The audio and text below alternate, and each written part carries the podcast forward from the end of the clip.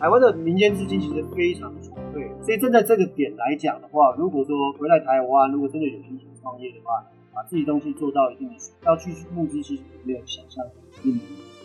各位听众朋友们，大家好，欢迎回到 BTBA Podcast 生计来客第二季。我是 Yvonne 孟宪维，目前在 Johnson & Johnson 担任 Principal Scientist，负责及参与 Biotherapeutics 新药开发相关的工作。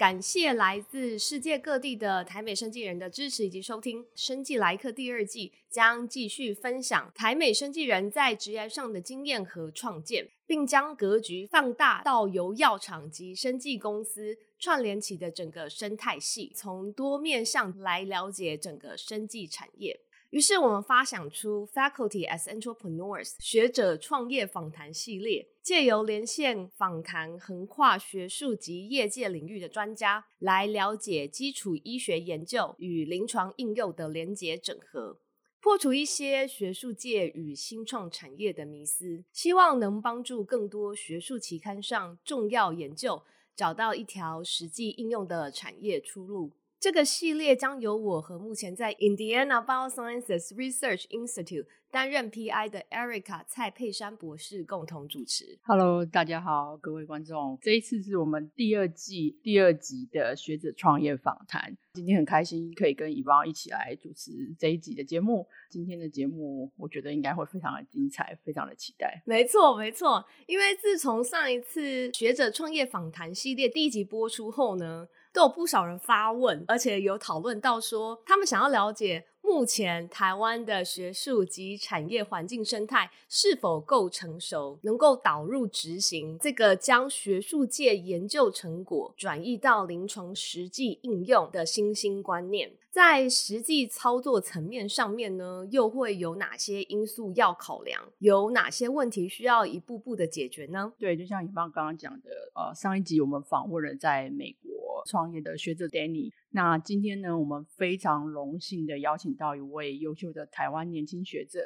他是目前在国立台湾大学化学系担任副教授的徐承志博士，Dr. Richard 徐，来跟我们分享他是如何将他实验室的质谱分析及化学分析的技术应用到医疗检测上，并将他众多的学术研究成果成功的带到了产业界，得到临床上诊断跟应用。那我们请徐博士来跟我们观众打声招呼。好，各位观众，大家好，我是国立台湾大学的化学系副教授徐承志，谢谢。徐老师你好，我想如果听众跟我们是同个 generation，应该对徐老师天哥的名字不陌生哦。但是你知道吗？天哥他是名副其实的分析化学的专家。天哥他二零零五年毕业于台大化学系，二零零七年取得台大化学硕士学位，接下来赴美进入 UCSD 化学与生物化学系 Department of Chemistry and Biochemistry 攻读博士学位。二零一四年博士毕业后呢，进入 Stanford University 的化学系从事博士后的研究。于二零一五年举家返台，回到母校担任教职。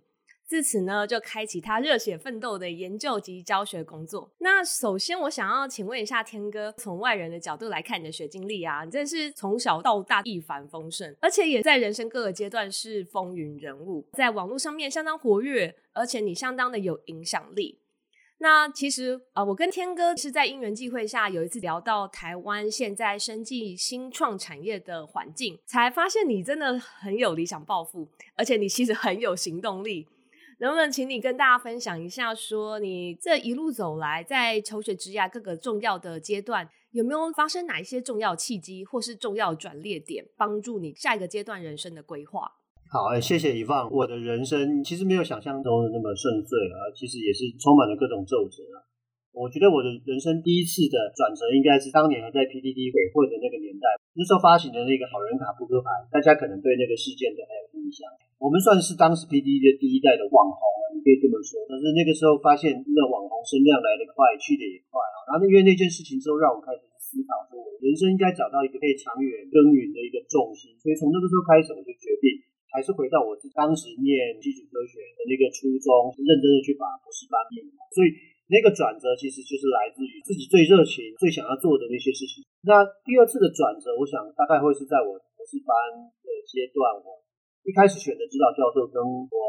的相处上面，还有跟我的研究的方向上面，我发现有一些落差，所以那个时候曾经有一度我博士班我甚至不是很想念，但后来还是有把它撑下来。博士班的那个阶段算是我第二次的一个转折。后来在台湾找到教职，回来台大之后又开始觉得台湾的很多的制度其实过于僵化，然后一直留在学术圈好像不是一个最好的一个选项。中间也经历过一些内心的冲突和挣扎，那次算是我人生的第三个转折，决定开始创业。哼哼，我就刚刚听到你分享的这三个人生的小故事，我第一个体认是我们身边蛮多人出国念博班的过程，其实不像我们当初还在台湾的时候来美国前想象这么顺利。其实我自己本人也换过指导教授，然后我知道我身边有好几位现在很成功的教授啊，或者是在业界工作的 professionals。他们也都曾经在博士班的时候换过指导老师，而且在换指导老师的那段时间，也曾经怀疑自己是不是呃方向选错了，或者是自己能力不足。但是，一旦重新找到教授开始冲刺之后，挖掘出自己真正拥有热情的地方，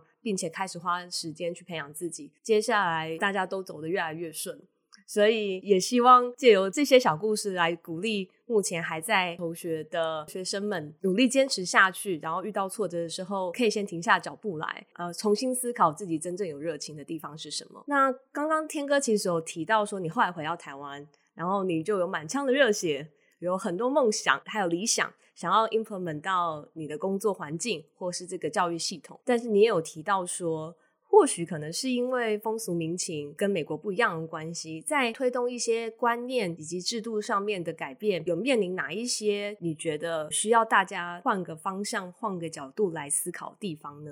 呃，有，比如说呃，以国外的那些研究所来讲，他们的研究的主力是放在博士班上面，因为博士班它四年到六年的生涯，你能够根源出一个有深度的一个研究。那所以世界各国的研究机构还有大学们，如果要在研究上面有创建，要能够去追求卓越的话，研究主题必须是以博士班人为主。那台湾的话非常特别，这几年的博士班人数不断的在下降，那所以研究主力会变成是以硕士班为主。那在这一方面的话，对于比如说以台大这样追求学术卓越的大学来讲的话，其实是发展上是很不利的。所以其实以我们化学系这几年都想要去推动一个改变，就是说我们想要去降低硕士班的比例，然后去拉高博士班的比例，让我们的研究的量能可以比较充足，让我们的研究比较多的发挥。但是因为台湾的制度，比如说在教育部的法规，甚至老师们的一些想法，都是比较不愿意去做一些改变。比如说我们想要把硕士班的比例降低，留到博士班，但是光光要去做这一点也很难。以及比如说我们想要一般比较好的一点待遇，都发现到非常难哦。所以台湾的一些制度上面的僵化哈，在这方面很多方面其实都不选择。嗯哼，其实不论是在哪一个地方啦，如果你要做的改变是相对大的 impact 的话，可能民情也会比较难快速应应或者快速改变。所以可能要从一些小步开始着手，然后慢慢累积，达到最终最大目标。那关于你刚刚提到，就是你想要推动降低硕士班的比例，然后把那些名额转用为博士班的招生名额。那我觉得第一个大家会想到的问题说，那我们培养出这么多博士班的学生，未来的就业问题呢？那不知道在业界有没有这么多的需求？台湾过去其实一直是以硕士班为主，其实跟过去的台湾的产业主要是以代工产业为主，有直接的相关的。所以硕士班这种以训练两年，稍微有一点研发的量能，然后又有实验室的经验，这样的学生毕业出去之后，其实对台湾的很多产业来讲是最好用、最实际的。但是因为这几年很多产业在做产业的结构的调整的时候，它研发的占比的部分必须是增加的。那当然还有一个重点，就是说我们的产业必须要更进一步的去创造出博士班的就业的需求。那大家没有去想到，不同的大学应该要有不同的特色。比如说，有些大学应该是属于研究型大学，有些大学是专属于教学型的大学，有些大学是专门去训练出让业界去做即战力的一些员工。所以，我觉得站在教授或站在学者的一个角度，要想办法去说服民众，社会要有共识，然后能够去专门的去重点去培养几间特定的学校，专门让他们去做。产业上面还是得要去调整，真正有实际需求的时候，大家念博士班的动力才比较高，那台湾的研究才会继续去成长。这是我的一个想法。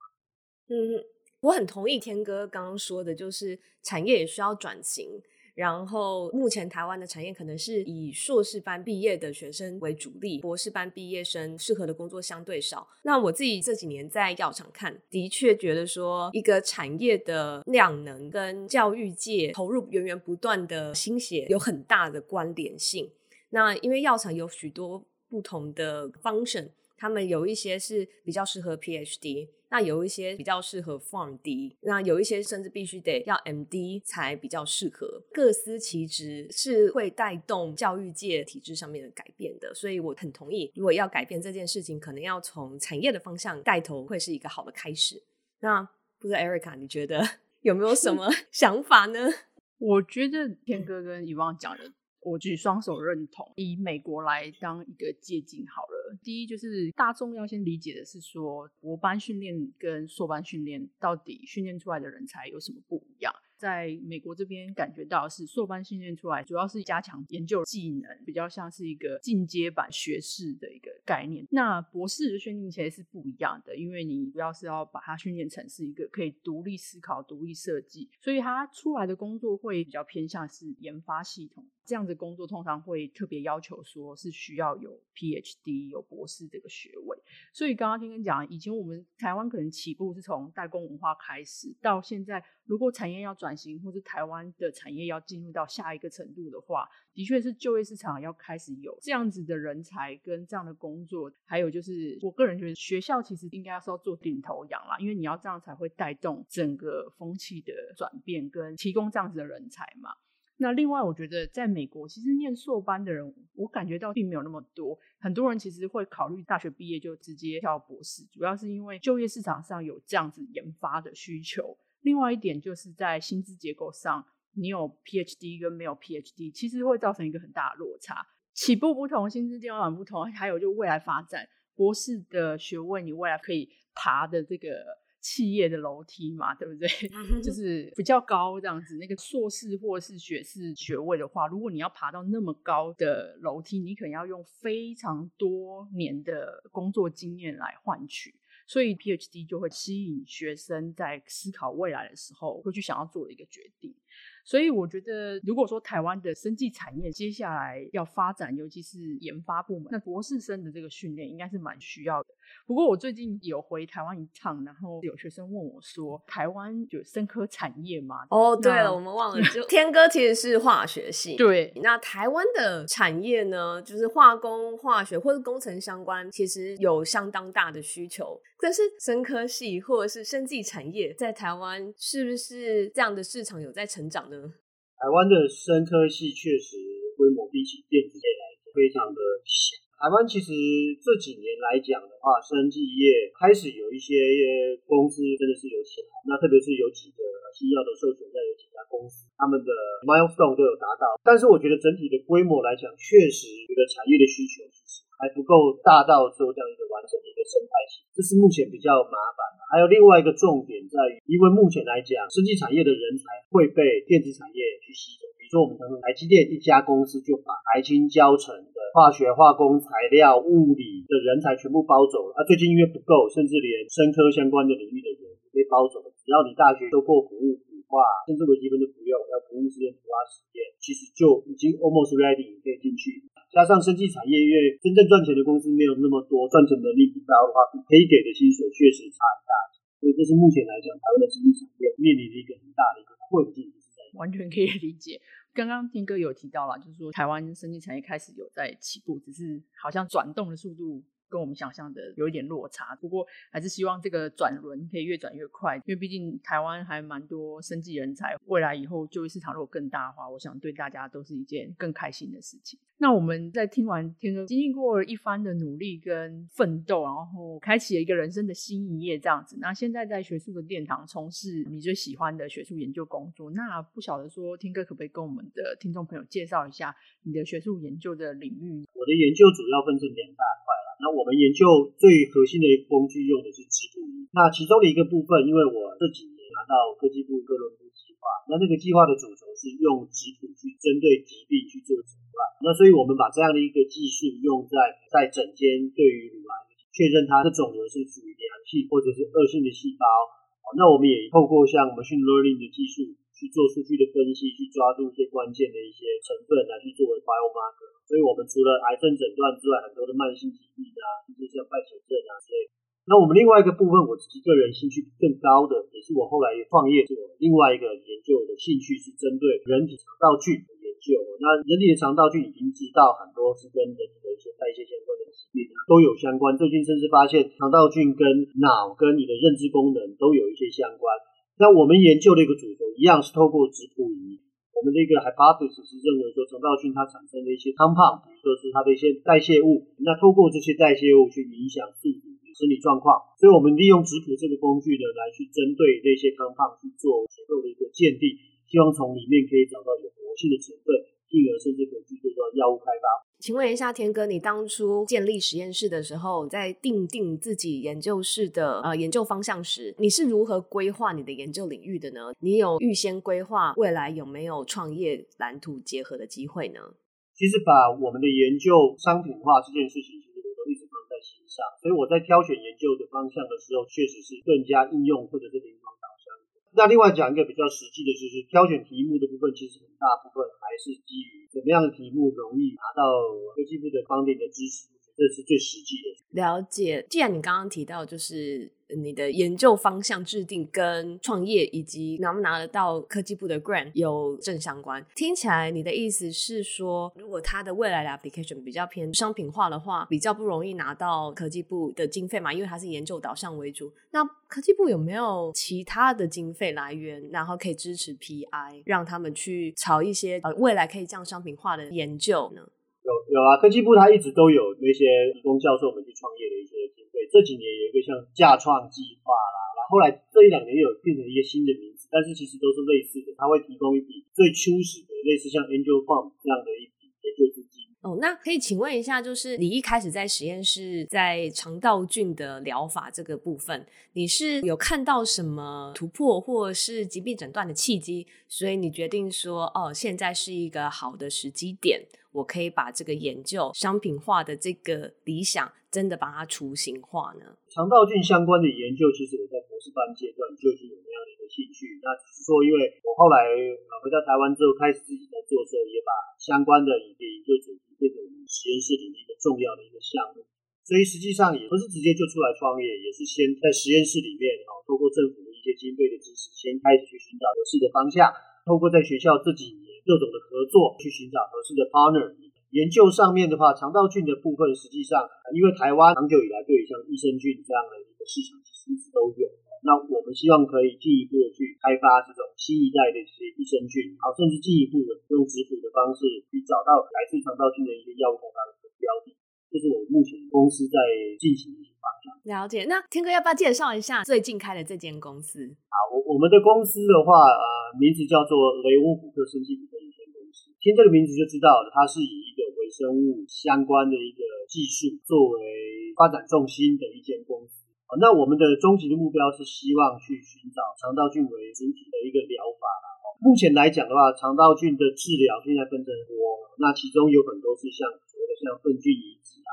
啊有些会有。菌啊，它有些是以基改过的微生物，它有些是以开发特别的的一些药用成分去杀死某些肠道里面的细菌去做菌相调整等等之类，很多。我们的话，其实初期的话是着重在于说开发肠道菌相关的产品所需要的一些关键技术。肠道是一个无氧的一个环境，所以里面的细菌是厌氧。如果我们的公司里面的一些技术，就是可以去大量的去培养、保存这一些厌氧菌，同时呢，我们也有一些技术服务，比如说像是无菌小鼠的培养，还有一些相关的一些实验。然后我自己本身因为是植谱专业，所以在药物开发过程当中，很多时候需要分析化学啊、质谱分析的一些介入，我们也可以提供像这样的医师的一些服务。那我们本身来讲，也在寻找一些合适的益生菌，然后我们在临床阶段确定它的功效之后，然后。再进一步的在法规上面如果有所突破，希望可以把它变成一个商品化。对，感觉你目前公司产品开发的方向上还蛮多元的，所以想要了解一下你在公司团队营运模式上面，这很明显就是你原本台大实验室里面做出来的研究成果，然后拿到外面去开设一间生技公司。你是以 tech transfer 的方式交给专业的经理人团队去营运你的公司呢，还是说你现在自己就是担任这间公司的 CEO 呢？这一间公司的话，主要还是由我以及投资人的团队一起去共同去经营的。其实我是其中的一个共同创办人，还有另外一位医生，好啦，还有我们的投资方。所以我的角色的话，是在提供一些呃专业的技术的咨询之外，同时也有帮公司寻找合适的人啊，然后还有产品开发的方向啊，实验室的搭建啊等等之类的。所以主要是偏向技术方面有关的工作。所以台大或是在台湾的大学里面，学校是会允许老师身兼生技公司或者是产业界的 C level 的 executive 吗？这几年，因为台湾的生技新创的一些规范，它放的越来越宽了。他希望把学校的一些研发的量能可以投入到产业界，尤其是在人才的部分。所以他非常鼓励大学的老师去做这样的一个事情。所以他现在法规放得非常宽。目前来讲，大学的老师们在参与业界身份上面大概有两路，一个是以兼职的形式去做，就是你保有学校的 position。那在同时，在外面的公司去进行技术上面一些咨询服务啊，或者参与公司的一些发展和策略上面的一些设定等等之类的。那另外，如果说你要做到像你讲的 C level 的，就是说真的去经营管理的话，那也可以就是以借调的方式进入到公司里面，就是你保有大学教授身份，但是你不在大学里面在做教学工作，但是你把你要的时间投入到公司里面去。台湾的目前的法规对于大学老师去进行生技新药相关的产业来讲，它的规定放得非常宽，除了在身份上面的兼职或者借调的一个措施之外，还有他对于大学教授在公司的持股的部分，以前有一个上限，现在基本上把那个上限都打开了，所以目前来讲算是蛮不错的。那这是其实是以大学比较独有。那另外一方面，大家会去比较的可能是跟中研院去做比较。那目前来讲，中研院的研究员因为还是具有公务员的身份。所以在法规上面的限制还是比大学教授多。感觉这几年就是教授出来创业这件事情上面，政府态度也从保守转向于开放。那我觉得这是一件好事，表示说政府其实有意识到他们需要把学术界的量能能够带到业界去，所以他们也辅助大学教授到外面去创业这件事情，不再像以前好像有一点点绑手绑脚的。嗯，我我也觉得这是好事，没有错，因为。这样其实才可以把更多学术的东西带向产业化嘛。那另外就是有政府的帮助，也是让这个可行性会变得更大一点。这样未来还有可能会带动产业的发展。那谢谢刚刚天哥跟我们介绍很多，从他的学术的研究啊，到他的转型开始公司的这一页，跟里面很多细节内容跟我们观众分享。那我们下一个想要请问听哥是说，当你现在具有这样子的双重的身份，你是需要一个呃学术人的思维，然后同时又具有创业家的视野。当你现在开始有这样子的双重角色的时候，你觉得在你开公司前跟开公司后有什么东西是跟你想象有点不太一样？然后有什么不同的感受跟见解的吗？我们在大学里面，身为一个老师，当然我们看重的是学生们的专业能力。所以自己成立公司之后，一开始在找人的方向上面，比较倾向像过去在大学里面的做法，优先去找一些专业能力特别强的员工。但成立公司之后，开始发现，因为公司里面更多时候其实需要人跟人间的合作。我后来发现，其实啊，在业界工作的话，团队能力其实有些时候会更重要一点。对于新创公司来讲，我觉得还有一个更重要的，大概就是在于设立公司的这些的初期的这些团队们，他们有没有共同的一个目标，有没有共同的一个使命感吧？就是说，大家能不能把所有的力量汇集在一起，往同一个方向走？我觉得这个是在新创公司来更重要的。我想 echo 一下你刚刚讲的这一点，我觉得我很同意，因为我自己一刚刚开始来美国的时候，其实我觉得最大的 culture shock 除了语言上面的隔阂之外，就是沟通能力。以前在台湾念书、接受教育的时候，学校老师比较少强调沟通能力这件事情，还有就是团队能力这件事情。大家都是以考试，然后分数高，然后冲 paper 研究做得好，这些好像是以前我在台湾受教育的时候，我接受到的一些重点。但是我来美国之后呢，我在学校里面我就发现到，同样是在学校里面，在实验室里面做研究，会发现你身边表现比较好的同才们，他们都是表达能力以及沟通能力比较好的人。那我自己后来进业界工作之后呢，我就觉得说，哇。以前没有好好去学 effective communication 这件事情，还有团队合作这件事情，真的是对于一个国际学生出入啊美国的业界的文化里面，真的是一开始吃蛮多亏的。然后我刚刚所提到沟通能力这件事情，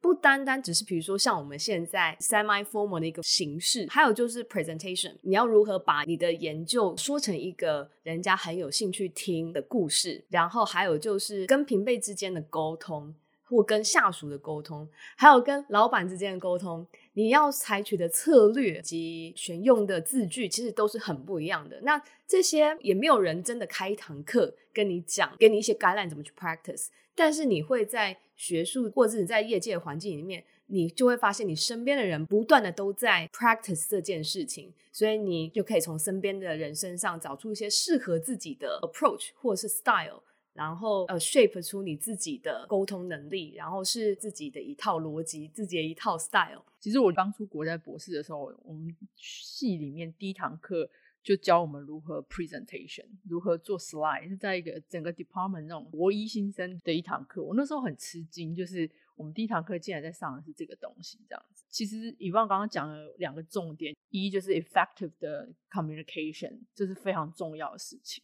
然后第二就是 presentation，我遇到美国训练出来的学生们，他们真的在 presentation 上面，我觉得比较有一套。那这个 presentation 也会连到这个所谓的 effective communication。你看到一个 data，看到一段话，你马上就会知道重点是什么，马上可以看出来比较差别在哪里，而不是让那个看的人需要在那边比来比去，或是自己在里面平移那个 bar。呃，比较说，嗯，这个跟这个好像有差，这样，所以我觉得这个东西在以前我在台湾念到硕班之前，我受到的训练是比较少的。那我觉得这个东西其实会影响到你的职涯上的发展，都是有可能。而且我觉得亚洲的文化是比较 authoritative，比较 tough down。那这样子的话，有它的好处，好处就是如果那个带领者他知道自己要什么的话。然后他可以很有效率的把他要什么，以及接下来要怎么走，全部都规划好，照着他所规划的路走下去，就一定会 work。但这个前提是这个人他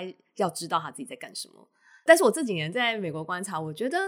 就是美国文化，还有就是为什么新创这件事情在美国的文化的加持下会成功，就是因为它是一个 teamwork，它更需要的是下面的人。他们面对这么多的 option，这么多的资讯，他们要能够在团队里面归纳出 potential 的发展，然后在跟 management 沟通的时候，他们就是把这些归纳出来的结果，或是如果有选项的话，然后他们就会 make recommendation 给 management 说，虽然有这些选项，但是非常我们所了解的，我们所分析的，这个是我们 make recommendation 一二三，然后。Management 这个时候就会以他们的经验来告诉你，他们觉得这个 recommendation 合理不合理。但是这样子的一个团队合作的一个 mindset，对于台湾的民情文化合适不合适，其实我也不知道。但是这个是我觉得在美国这边相当有效率的一个做法。台湾我觉得文化上还是比较，所以有好有坏啦。不过我想特别强调一下，其实台湾的投资人的话。他们还是比较倾向于大学教授自己出来去领导这样的一个团队，而不是像欧美的一个做法，就 bottom up 的形式去做。所以这个是我觉得这两个地方的一个一个差别。大家还是很看重，希望有一个比较强势的，能够带领大家的方向去走。后面人比较像包啊，嗯哼哼哼，可能也比较适合台湾人的个性还有文化。对，啊，这也是为什么台积电可以打趴 Intel 一个最大的，一个 台湾最大的一个 top down 的一个公司，然后可以非常有效率去管理七八万，然后把成本压得非常非常低，这是一个标准的台湾模式，一个很典型的一个企业文化。那个在上位者非常重要，他非常清楚自己要的是什么，而且他要非常清楚知道要怎么做，这样的模式才会 work。嗯，没错，这句话要 highlight，就是上位者要知道要怎么做，这样子，这才是最重要的。对，那接下来想请问一下，就是说天哥其实自己也开了 lab，然后现在也有开了公司，这个创业家跟这种啊 PI。在草创自己实验室的时候，因为其实 PI 他开实验室的时候，其实要做蛮多事情的。那你觉得在心态上，这样子两个的角色，它有什么样的相同跟不同的地方吗？那你自己本身是如何去取得一个这个角色的平衡？呃，其实我觉得蛮多地方是蛮像的，尤其是我们的新创公司本身，它就是做一个研发公司啊，所以其实很多地方很像，包含说从最早人员的库，然后实验室的设立，包含一些方向的规划，所以其实都蛮像的哈。那我觉得最大的差别可能还是在于，在学校里面你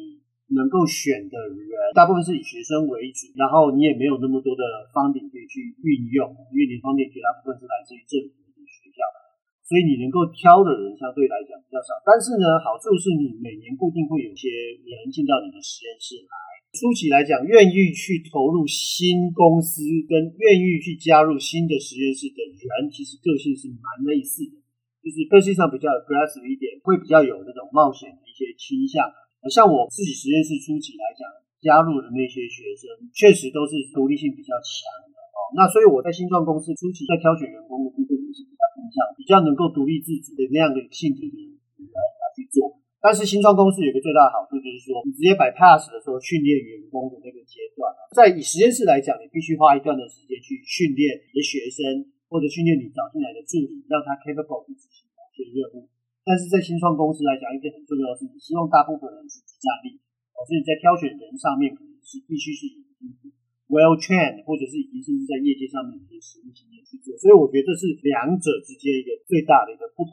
我觉得这个我非常认同，就是我最近其实也要开始找人了。我的那个 招财里面就有写说，请你一定要有独立作业能力这样子。我觉得这在草创的时候，对一个新的 PI，这是一个非常需要的一项条件这样子。那刚刚还有特别问到说，两个角色之间的平衡。其实说，像现在，因为我两边都还是得兼顾，就是说，因为我的科技部的计划目前还是在执行当中，然后我的实验室还有大概二十个人左右，所以说也不能说马上把实验室关掉。两个角色之间平衡其实是蛮辛苦。我现在也确实是计划性的开始把硕士班的名额去减招，然后维持这样尽量都是 long term 的硕士班为主。那再加上，因为我现在开始自己有开始去做新创公司，所以目前实验室的一些很多的项目比较偏向产出学。未来的研究经费也开始往产学的方向去走，那总之，但是就是说，慢慢达到两边达到一定出去。那另外还有就是说，也在思考长期来讲的话，要到波看到新创公司里面去，这也是未来蛮慎重在思考的一个选项。因为确实新创公司很多大大小小的事情，还是得你亲自下去做，才能够把这艘船精准的开到你要的一个方向去。对，感觉这是一个对学者要出去创业，迟早都必须要面对一个问题。不知道就是学校或者是投资方愿不愿意辅助这样子身兼双重身份的学者以及创业家？我觉得或许接下来的风向会有一些改变。如果这样子的学术创业的人越来越多的话，或许学校然后投资方可以想一些方案，让这样子的老师可以在学界以及产业界都能够。很 comfortable 的去发挥他们的 full potential。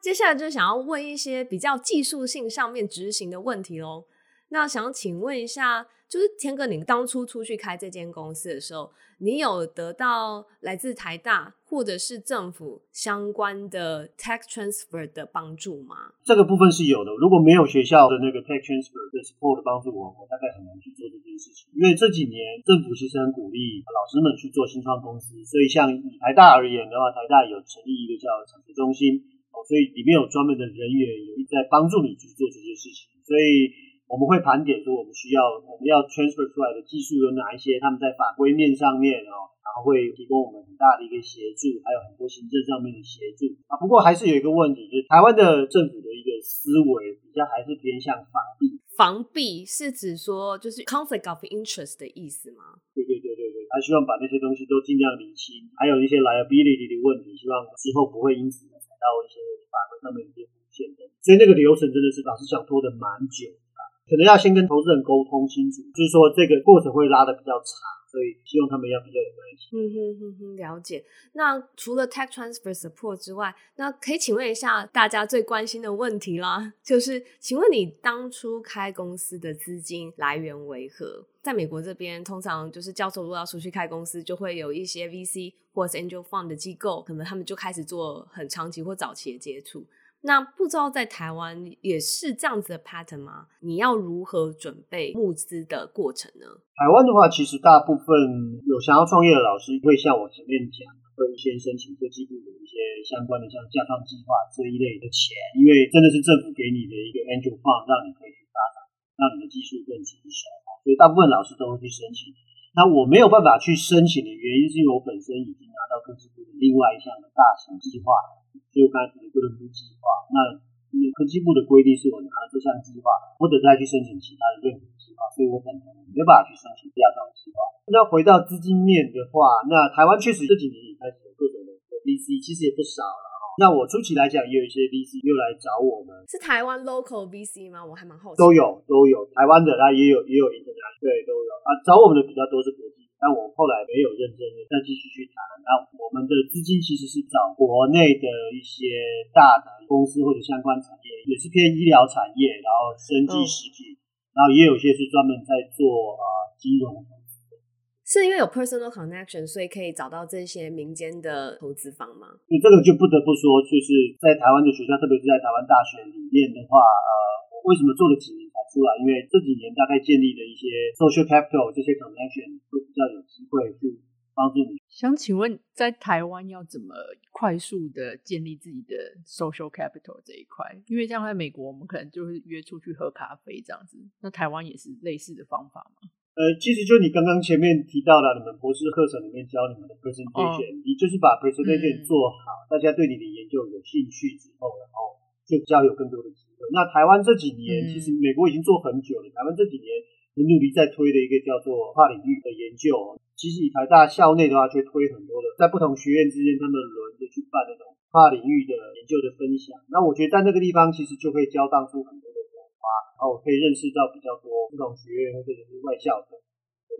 那加上我会有一些机会去认识。校外的一些，不管是业界的人啊，或者是不同领域的人，很多时候也是看每个人的个性。但我相信，如果不是这样比较 open minded，或比较愿意去建立这种各种可能性大概也。不是像是会去做创业的。对对，我不得不说，天哥是一个很积极，而且也很乐意分享的人。一开始是，我提到说，我跟天哥是在因缘际会下聊到他要开公司这件事情。其实我也可以稍微提一下，天哥跟我怎么认识的。起因就是 COVID-19 那一阵子，台湾的疫苗啊、有很多议题，大家。在新闻上面讨论很热烈，呃，在美国这边，台湾人也有组成一个 Clubhouse，都在讨论疫苗这件事情。然后有时候我也被 Q 上去讲，因为我是做抗体的。然后，所以我当时也是在看网络上面一些资讯，然后看到天哥在他的 Facebook 上面，他有一篇文章，然后被 Economics cite，然后我就在下面问了一个问题，结果天哥就主动敲我，哎，然后我们才聊到说，哦，原来他要在台湾开公司了。然后我就觉得说哇，没想到竟然能够跟天哥聊到他的理想和热情，我真的觉得与有荣焉。所以我觉得你的人脉呢，你的 connection 其实是靠自己去建立的。其实我忽然想到一个要要讲，老实讲，台湾的民间真的是不缺资金。这是我这几年听到的一个 hearsay，然后我从来不知道它是不是 fact。我们现在有人确认了，这样。对。真的是台湾的民间资金其实非常充沛。那因为台湾这过去二三十年，从各种代工业、电子业，然后还有各种船产，他们赚了非常非常多的钱。那种有钱的中小企业的老板其实非常非常多。现在越毛利就越来越低，所以他们很多其实也在寻求转型这些机会。那他们现在缺的其实就是一个好的一个投资标的啊。如果有一个好的一个公司的一个投资标的来讲，他们其实都很愿意。你永远可以找到一些人去。投钱下去，那其实台湾人还是蛮相信大学教授。虽然说大学教授可能不懂做生意，但是至少他的技术面，大家是相信他。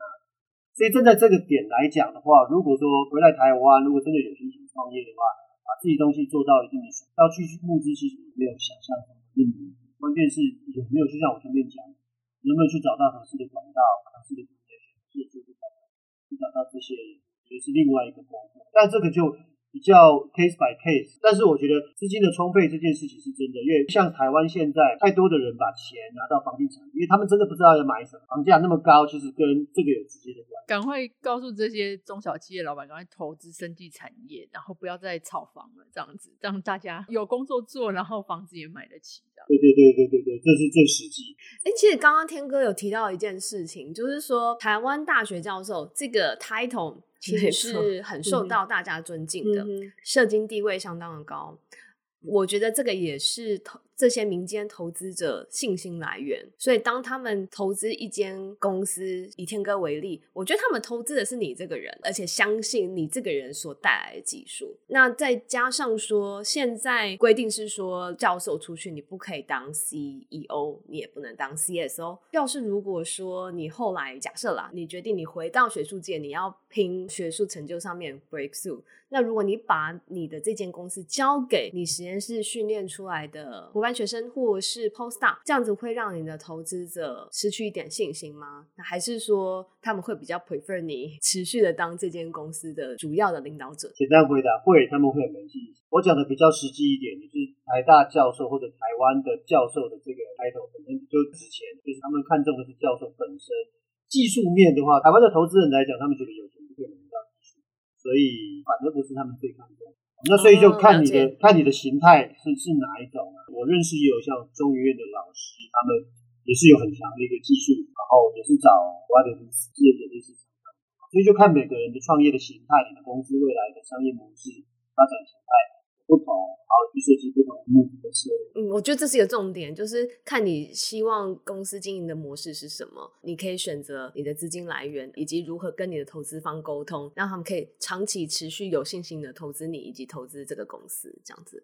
那可不可以请天哥就是提供给在台湾的年轻教授，未来如果他们也想要将自己的研究成果开发成临床医学或是产业界的应用？你会建议他们如何规划自己的 timetable？其实每个人都一样啊，就是说你如果在学界里面待的话，你待得越久的话，你的技术会越成熟，以及你的人脉啊，所以我刚才一直强调的 social capital 这边你会累积的越多。但是相对的，年纪越大，你热情还有身体状况就是越低，但是你的技术会越成熟。所以怎么样在这两条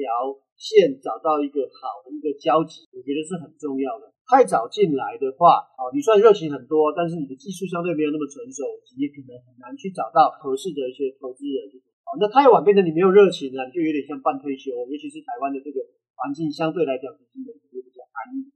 所以怎么样去找到这个 balance，我觉得是是蛮。好，那刚刚天哥已经给我们一些建议，就是其他年轻教授要怎么样去创业这一块。那天哥，因为你这样子的话，就是其实你每天有很多东西要规划嘛，因为你有实验室啊，然后又有开公司，是新创公司的老板，然后同时还有自己家庭的生活部分这样子。我想请问一下，说天哥怎么规划自己 day to day 的 life，然后你是怎么去取得这个 work-life balance 的这一块？没有什么秘诀啊，你就是少睡觉啊，然后跟你。对了，让关不要睡觉，这样让观众朋友知道，我们现在录音时间其实是台湾时间凌晨一点半，所以就知道天哥真的是非常 dedicated 在他的生活上面。对，所以这个没有办法啊。教授跟创业家这两个都是非常吃时间的一个工作，所以这确实是需要去拿捏的。像我最近也是，就是刚才前面也提到，就是一直在思考到底哪一个时间点就是要把某某一方把它放掉，或在在另外一边。蛮需要去思考的一件事情。那大家在投入做这个之前，我觉得心里先帮自己打好一个预防针，就是台语讲的“华一走当万修”，自己要有这种觉悟了。然后这过程当中，一定会遇到各种鸡毛蒜皮。这些鸟事的时候，心态要转一下，把它想象成去解一个关卡，用一个比较轻松的心态去面对它，心理健康被照顾的比较好。那想要请问一下说，就是天哥自己在十年前有期许自己现在有这样子职业的成就跟生活吗？那你自己有在规划自己下一个十年的职涯的计划吗？我十年之前，我老实说，我还是在挣扎在我的博士班到底能不能念毕业，所以那时候其实没有想太多。我那时候甚至不知道自己毕业之后会不会留在学界，所以那时候其实真的不清楚啦。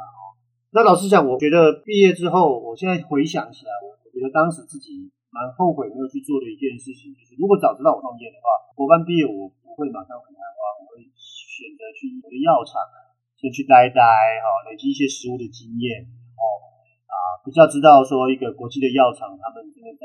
啊执行一个计划、执行一个专案或者内部管理上面等等之类是怎么样去做。我觉得我的人生的拼图里面少了这一块是比较可惜。所以说未来十年的话，我希望能够让我们这公司能够继续活下去。那学术上面的工作来讲的话，我自己现在的一个想法是比较远大的一个或者比较理想性的一个目标，就是在说在把公司做得好之后，呃，反而是变成是由公司里面就是有自己的公司里面的研发部门来去支持我做我想要做的研究工作，而不用在大学里面去仰仗政府或者学校的一些研发经费，所以也会比较有 research independency。就是对对对对对，确、嗯、实是这样没错。那因为确实哦，大家如果当教授就会知道哦，尤其在台湾哦，每年每年在那边写科技部计划真的很难。听我的以前的学弟妹和学长姐，他们现在在台大当教授，说是年底作文大赛。对对，确实是这样。那我我这几年因为其实运气好，拿那个科部计划，它是五年期的计划，所以已经我已经好几年没有在跨年的时候这边送科技部计划。那不知道天哥，你有没有什么话想要对还在台湾或者海外打拼的台湾生计人说呢？或是哦，我知道我们的朋友圈中呢，有非常多心怀抱负，想要回台湾贡献于学术界的朋友们。那你又有什么话想要对他们说呢？贡献就是要回台湾当教授前，我觉得心里要有一个很大很大的觉悟，真的就是你要下定决心要回来的话，真的要想清楚，因为台湾不论是在研究经费上面。在薪资结构上面，还有在人才方面，其实我觉得比起美国来讲，会跟你在美国念博士班的那些学校或研究机构的情况，会有很大程度的落差。那个落差绝对是 statistic significant，所以你内心必须要有很坚定的意志力和决心，就是想清楚再回来。但是还是要提一下，就是说，同样的努力，在美国能够做到的 research level，在台湾不见得能够达得到。所以很多时候就是身段要放第一，然后把自己的呃标准一定要比美国人要下降，不然你如果要想要拿五分之一、十分之一的资源，要做到像美国那样的研究，实际上是件事情。当然，我相信也是有很多呃老师我知道非常非常优秀，会来台湾做，还是做的非常非常好。但是那个对于大部分的人来讲，要做到那样，其实需要更大更大的努力。这个这一点其实是大家要想清楚。然后以及说刚刚我提到的研究的资源。啊，不，那个研那个薪资上面其实就是另外一个问题。比如说，你面对到的学生们啊，面对到的研究的能量来讲，跟你在比较情况会差非常多。所以心态上面要先调整好。还有一个点其实蛮重要的，就是说，因为这几年其实台湾开始推动越来越多政府去促成的学校跟业界之间建立更深的这些。目前来讲是一个大的趋势，而且呃走的速度其实走得非常快啊。那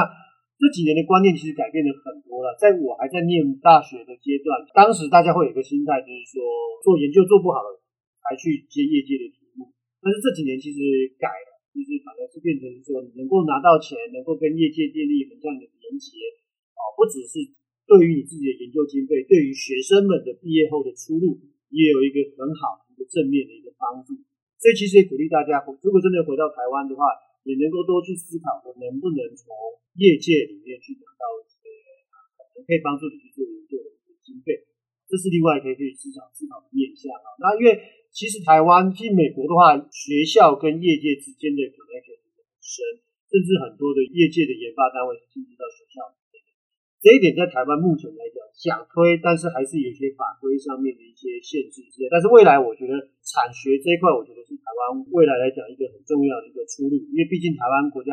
小，那要做到像美国那样的一个比较深入的资源砸入很多才能够做成一个研究，相对在台湾比较难哦。但是呢，我觉得以业界的横向连接来讲，怎么样去扩展自己在业界里面的那些那些影响力，然后帮助自己去做自己想要。做的也是大家可以去思考的一些方向。然后最后还是提醒的一点，就是说台湾这种所谓的长幼有序、尊重资深老师的这样的一个观念，我觉得还是比美国要严重很多。那所以这一点其实就见仁见智啦。很多时候，其实不同世代之间的大学教授们会存在一些观念上面的落差，这种非常的常见。所以可能大家在回来之前，心里面要先做好一些准备。可以给大家的一些建议。哇，真的太感谢天哥今天跟我们聊这么多深入的话题，不单单是从学术创业这个角度，还跟我们分析台湾现在学术界的状况，这都是一些很好的前辈的经验分享。非常感谢天哥今天这么多的肺腑之言。那生计来一课会在每个月的一号及十五号更新节目，大家可以在 Apple Podcast、Google Podcast、Spotify、声浪以及任何你可以听到 Podcast 的平台上找到生计来一课。欢迎大家收听、订阅、分享我们的节目给你身边的所有朋友哦，也不要忘记 follow BTBA 的官网 triple w 点 btbatw 点 org 以及 Facebook 搜寻 BTBA 就可以找到我们 Podcast 节目的最新消息及 follow 我们的最新动态哦。如果大家有特别想了解的生技产业职位介绍，或者是美国生技产业的面向，欢迎大家跟我们联系，或是传信息到 BTBA 的脸书小编，我们都会收到每个大家提出的建议和鼓励。我们今天的节目就到这里为止啦，谢谢大家的收听。啊、呃，我们是以望孟宪伟，Erica 蔡瑞珊，谢谢天哥，谢谢，我们下次见喽，拜拜。生技来一课 Moments in Biotech 第二季由 BTBA Boston Taiwanese Biotechnology Association 制作。我们谢谢驻波士顿台北经济文化办事处的赞助。本季节目制作人有 Yvonne、Erica、乃群、Margaret、我范恩。后制与宣传团队包含季秀、信怡、Phoebe 以及慧芳，还有专业顾问 Joe 以及 Rick。如果你喜欢我们的节目，欢迎到 BTBA 脸书专业私讯小编，或是寄信到 T M R Biotech 的 Moments at gmail.com 分享你的心得。